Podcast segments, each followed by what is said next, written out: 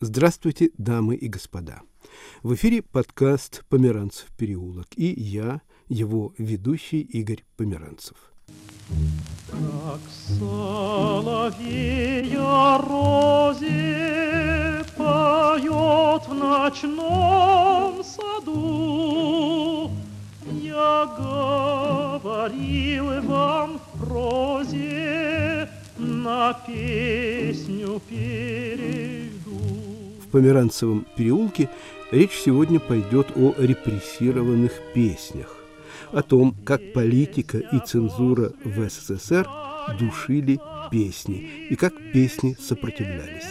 Записи разных лет. Ведь, ведь песнею кончается все лучшее на свете. Только что звучала лирическая песня «Как соловей о розе» в исполнении тенора Михаила Александровича. Он прожил долгую и насыщенную жизнь. Удача и успех сопутствовали ему. В 1948 году даже был удостоен сталинской премии. Но были в его карьере и темные стороны, о которых мало кто знает. Послушайте воспоминания Михаила Александровича. Я записал его в конце 90-х годов в Мюнхене. Мне довелось несколько раз встречаться с великим еврейским актером и режиссером Шломо Михоэльсом. Эти встречи в основном происходили в еврейском антифашистском комитете в Москве. Встречи эти кончались просьбой Михоэльса спеть ему его любимую песню на слова и музыку Мортхая Гбиртика «Мой друг Мойшеле». Наступает день, когда волей советской власти Михоэльса убивают. Министерство культуры СССР просит меня спеть у его гроба во время публичной панихиды что-нибудь соответствующее. Я взял с собой ноты романса Чайковского «Ни слова о друг мой», Кирхин ария Страделлы и любимую Михоэльсом еврейскую песню «Мойшила мой друг» попрощаться с моим великим другом исполнением именно этой песни стало в этот момент моей неодолимой потребностью. Как обычно, репертуар пришлось согласовать с похоронной комиссией Министерства культуры. Услышав от меня, что я собираюсь петь еврейскую песню, выступление мое почему-то стало откладываться все на позже и позже. Наконец мне было сказано, что за отсутствием времени мне придется ограничиться лишь двумя произведениями – русским и итальянским. Для еврейской песни так и не хватило времени. Machst du etwas Meuschelech, der kennt dich noch. Du bist gewinn mein Chaberu mit Jahren lang zurück und noch in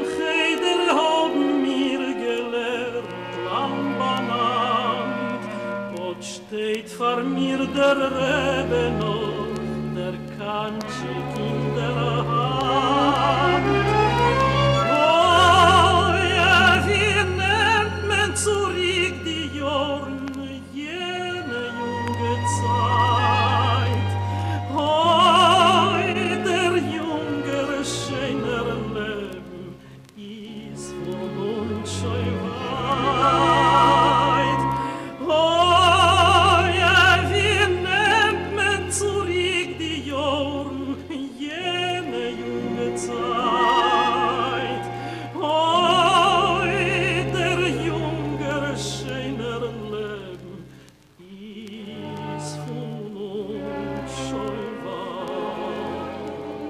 Вспоминал Михаил Александрович. И еще одна запись, на этот раз о певце и композиторе, чью карьеру сломали и чей голос в разные годы был под запретом. Я люблю эту землю с ветрами ее и метелями. Певец, композитор, поэт Вадим Козин стал популярен в 30-е годы прошлого века – в 1944 году был осужден и отправлен на Колыму. досрочно освобожден в 1950 году и вновь осужден в 1959. Жил и умер в Магадане. Я приехал, я приехал, меня привезли в Магадан.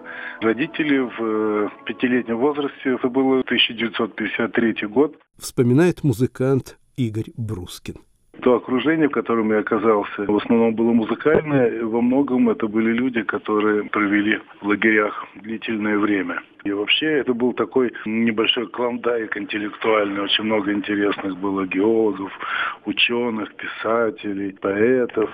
Колыма золотая, Чукотка с бескрайнею тундрою, Голосами гудков, языком и стакады стальной, вы расскажете сами, как шли мы дорогою трудною, Как в тайге города вырастали за нашей спиной. Я знал, что в городе живет Вадим Козин. Естественно, это имя было легендарно уже тогда.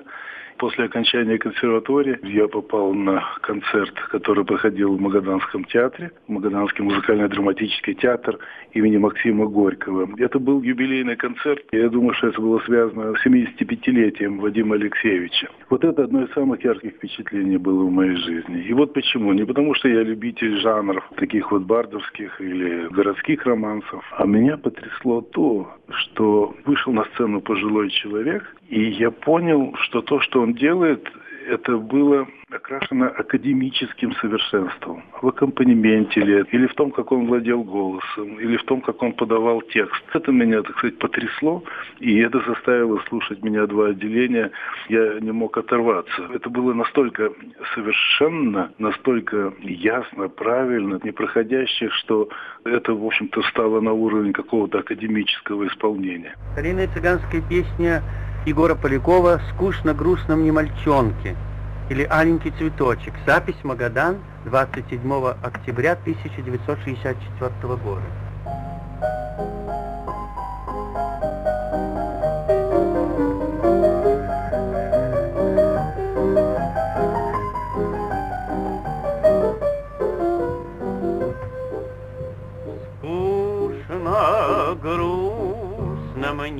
Мне, мальчонке, На чужой, чужой сторонке.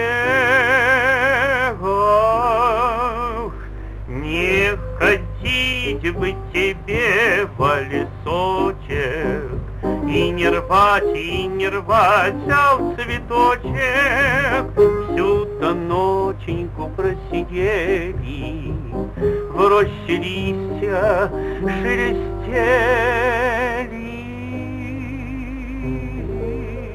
И вот сейчас, когда я слушал еще раз эти записи, я могу рассказать, как это все было. Дело в том, что мы с мамой жили в одном доме с Козином. Он периодически появлялся просто как сосед по улице. Это был абсолютно скромный человек, не вызывающий ни жалости, ни повышенного внимания. Он был очень сдержан. Если он приходил в филармонию, это были вежливые приветствия. От него шло такая сила духа, и было видно, что как бы он ни провел ни прошлую свою жизнь, ни эту свою жизнь, он всегда одинаковый. Ему не нужно было ни приспосабливаться, ничего не делать.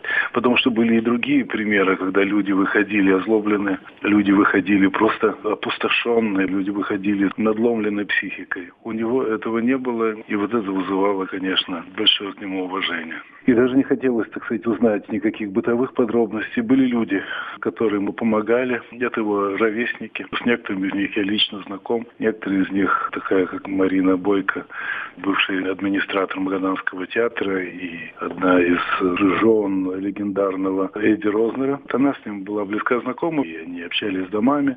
Так вот, вот в этой записи, если вы обратите внимание, там даже пианино, наверняка это не рояль, и он не очень хорошо настроен. Очевидно, это дома домашняя запись. Но так как он укладывает текст, мелодию, аккомпанемент, паузы, то есть то, из чего создается, так сказать, музыка, вот этот строительный материал, это невозможно сделать лучше или хуже. Это можно сделать только по-другому. И я могу его сравнить. Для меня это совершенство исполнения Владимира Горовица, пожалуй, что так.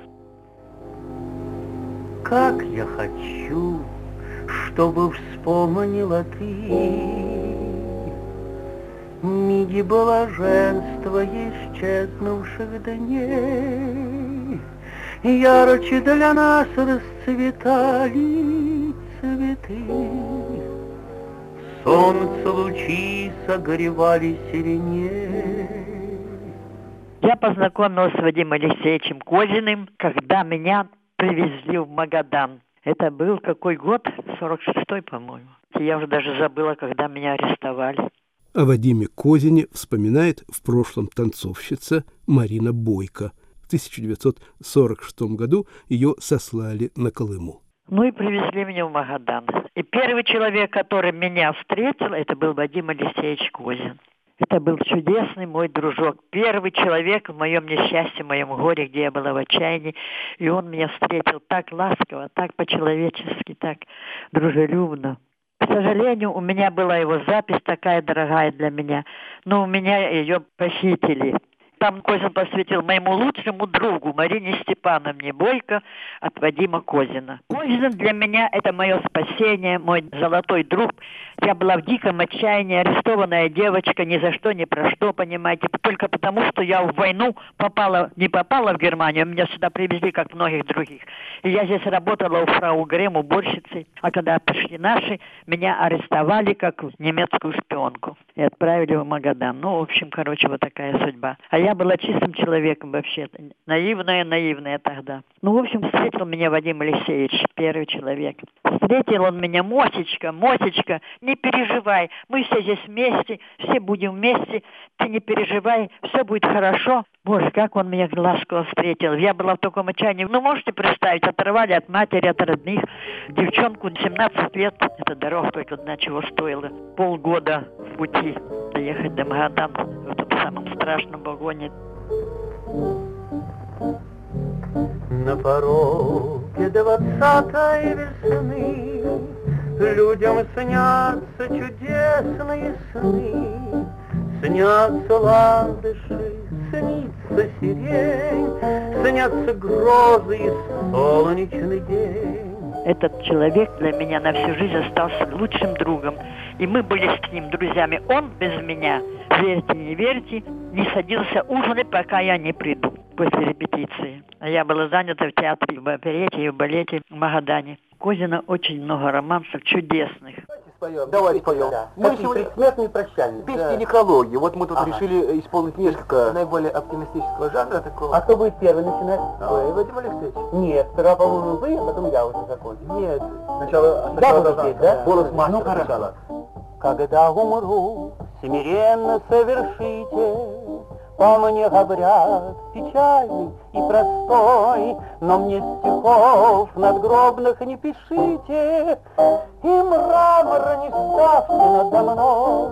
Мои друзья, в чашу круговую наполните искрящимся вином, и спойте дружбу вы наивною простую, и пьянствуйте о имени моем. В эфире подкаст «Померанцев переулок». Наша тема – репрессированные песни, записи разных лет. Есть еще одна грань у этой темы, так сказать, имперско-колониальная. В Советском Союзе любили и отмечали всяческими премиями украинские песни, вспоминает поэт Дмитро Павлычко.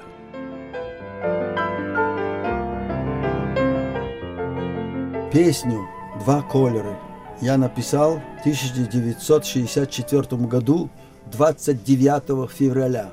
Это был высокосный год. Это был день съезда комсомола в Киеве. Я сидел возле моего друга Александра Белаша, композитора, с которым мы до этого работали. И случайно я увидел на девичьей голове хустку черную с красными розами такую. Я вспомнил рубашку своєї матері і написав я первую строфу. Як я малим збирався навесні піти у світ незнаними шляхами, сорочку мати вишила мені червоними і чорними нитками. Я понял, что я прикоснулся к чему-то очень дорогому. Это бывает у писателя.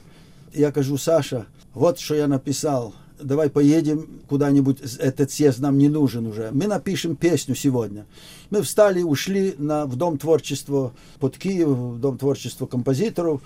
Он сел за эту первую строфу, я пошел в другой дом, и я написал того же дня, то есть за два часа я написал песню ему.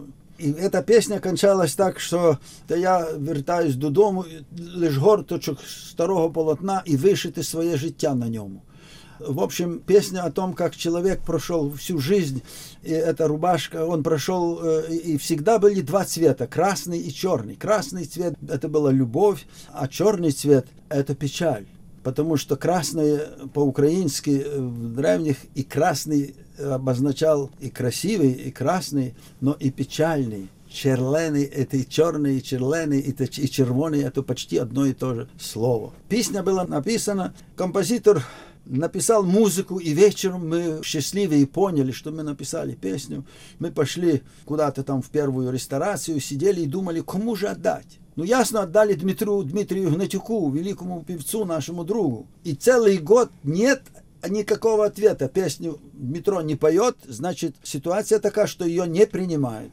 Но Дмитро звонит перед Октябрьской революцией, перед праздником революции. Дмитро, я был в ЦК, там самый важный человек сказал, что надо изменить потому что такое не бывает, чтобы человек возвращался домой после своей трудовой жизни, и он ничего не несет, только кусок полотна, и на этом полотне вышита его жизнь.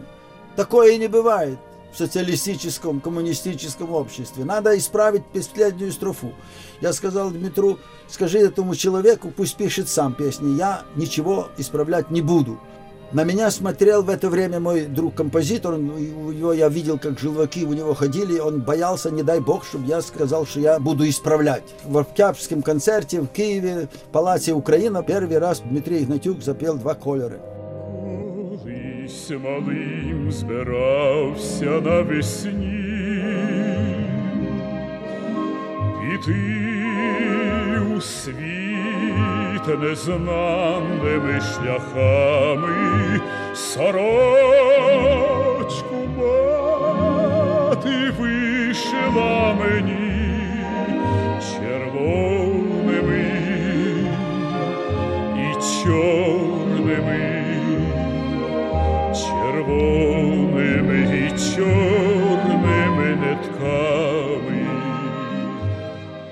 этом дело не кончилось, потому что сразу пришли и причем пришли письма. Это Шелест просил, чтобы я исправил.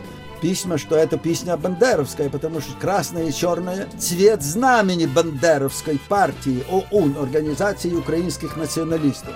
Меня и композитора призывают в одного такого дня прийти в школу партийную, где учатся секретари райкомов партии со всей Украины. И там мы поем, я читаю стихи, и в конце директор этой партийной школы говорит, зайдите в мой кабинет. Мы заходим в кабинет, а там сидят два парня и говорят, не ждите директора, он не придет, мы из КГБ, мы хотели бы с вами поговорить. Не думайте, что мы дураки. Вы написали гимн украинскому националистическому движению, бандеровский гимн. Его уже поет вся Канада и Соединенные Штаты. Украинцы, естественно, там поют.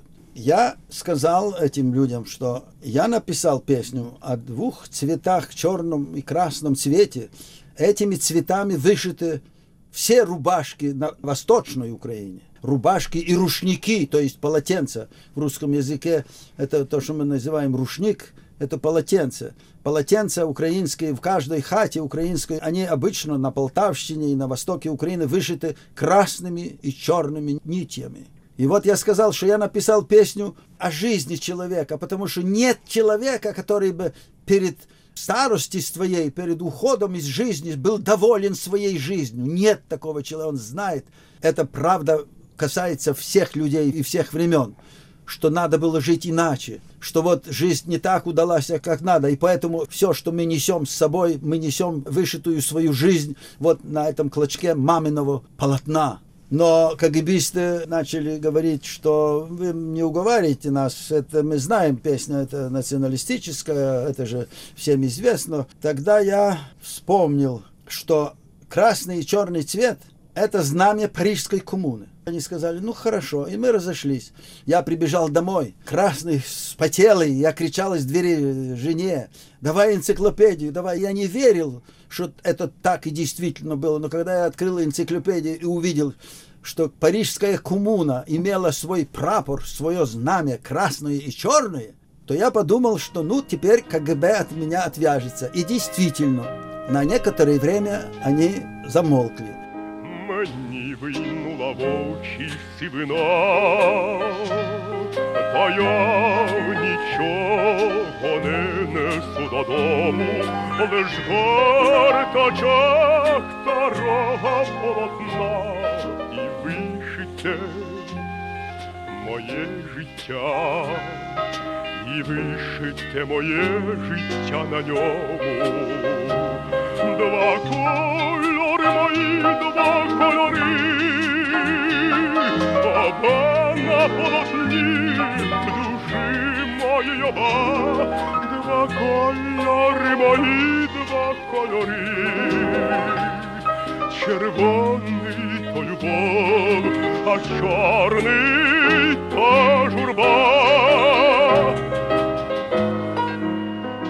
Надо сказать, что эту песню начали петь в России тоже. Петь на украинском языке великие оперные певцы. Киев всегда смотрел, если в Москве поют, то значит это э, хорошо. Я чувствую себя счастливым человеком, что я написал эту песню, и что она переведена на многие языки, издана в Японии. Когда я приехал в свое село родное, и со своим отцом я шел домой ночью, и вдруг по этому радио сельскому начали передавать, и эта песня зазвучала. Я отцу ничего не говорил, что я написал такую песню, ничего. Он сказал, Дмитро, давай подождем. Послушай, вот играет песня, хорошая песня. Я тогда пережил в своей жизни, может быть, самые счастливые минуты. Мой отец похвалил эту песню, он не знал, что я ее написал. А я ему не мог сказать, это я, отец, я, это я написал, потому что это невозможно было сказать тогда. Это, это, это потом он узнал. Я сказал ему, да, хорошая песня, и я заплакал, но он моих слез не видел. Вот и все. Dziś na mych skroniach babie lato I już nie marzę, żeby gnać po świecie I skrawek płótna. Został mi A na nim jest, A na nim jest, a na nim jest, a na nim jest. a na nim jest wyszyte moje życie. Kolory,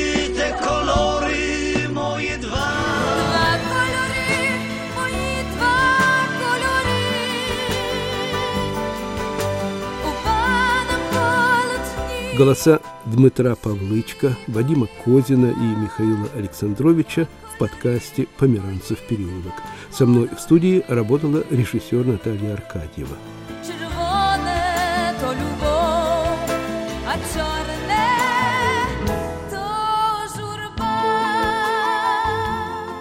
Под занавес лирическое отступление. Мой подкаст звучал почти 10 лет. Я не знаю, каков средний возраст подкастов, но 10 лет – срок солидный. Увы, мой переулок больше не выйдет в эфир. Так что прощайте, дамы и господа. Спасибо вам. Без вас мой переулок был бы безлюдным и угрюмым. Мне кажется, что мои слушатели – это самые чуткие, художественно чуткие люди. Так что встретимся на других площадях и бульварах. Игорь Померанцев.